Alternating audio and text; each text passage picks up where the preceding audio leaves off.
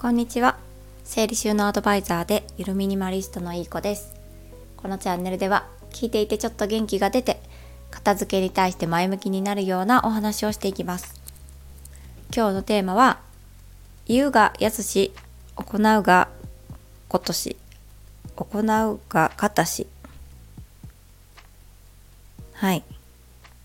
言うは安く行うはかたし。にのお話をしようと思います片付けしたいお部屋から脱出したいって思ってる方って片付けはしたいんだけどこうアドバイスをしてもらってもそれは言うがやすし行うが行うは形だよねみたいな感じられる方多いと思うんですよ。であのいろいろね質問をして答えてで片付けたい。で片付けお手伝いしてあげたい。っていうその双方のやり取りで最終的に片付けたいとおっしゃってる方が言うがあの言うは安し安く行うは正しで 最終的にあのその言葉が例えば返ってきた時うん。そうだよねではまあ済まされないことはないですけども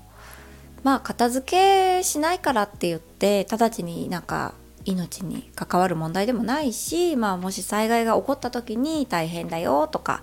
日々の日常の探し物の時間でバタバタバタバタしてちょっとねイライラして過ごしちゃったりとか、まあ、そういったことはあるにせよ直ちに命に関わることではないので言うは安く行うはがたしって言って片付く片付くっていうのはそのものが片付くじゃなくてその言葉を言えば済んでしまう。ような気がするんですがただそこでじゃあでも片付けたいっていう気持ちはあると思うので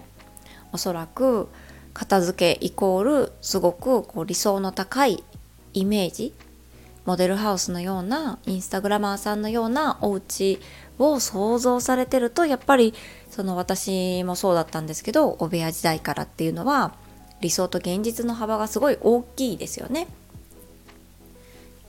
となるとやっぱり難しい壁が高いって感じてしまうんですよね。まあ1日5分ずつ片付ければいいよなんてあのー、アドバイスを受けてたとしても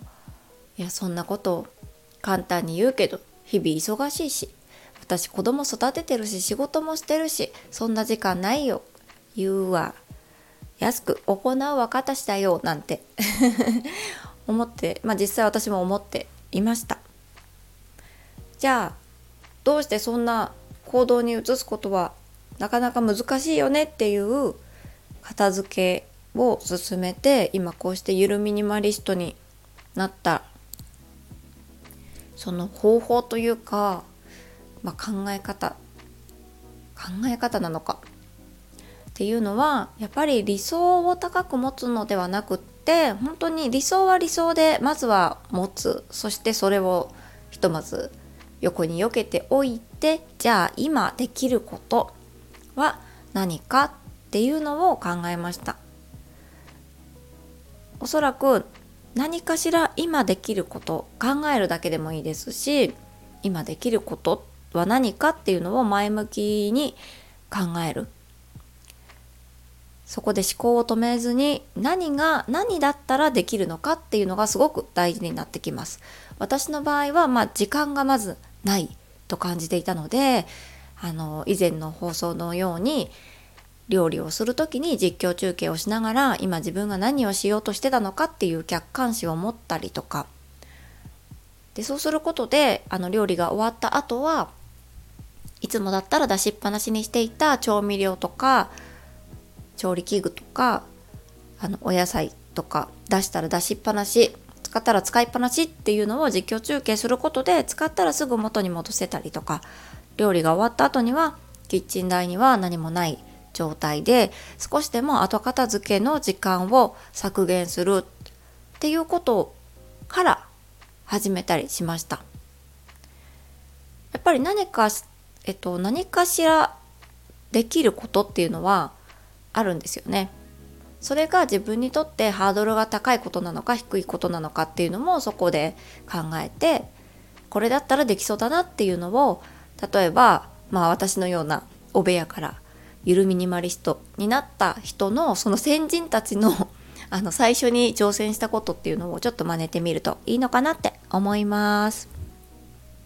じゃ今日は以上になります。素敵な一日をお過ごしください。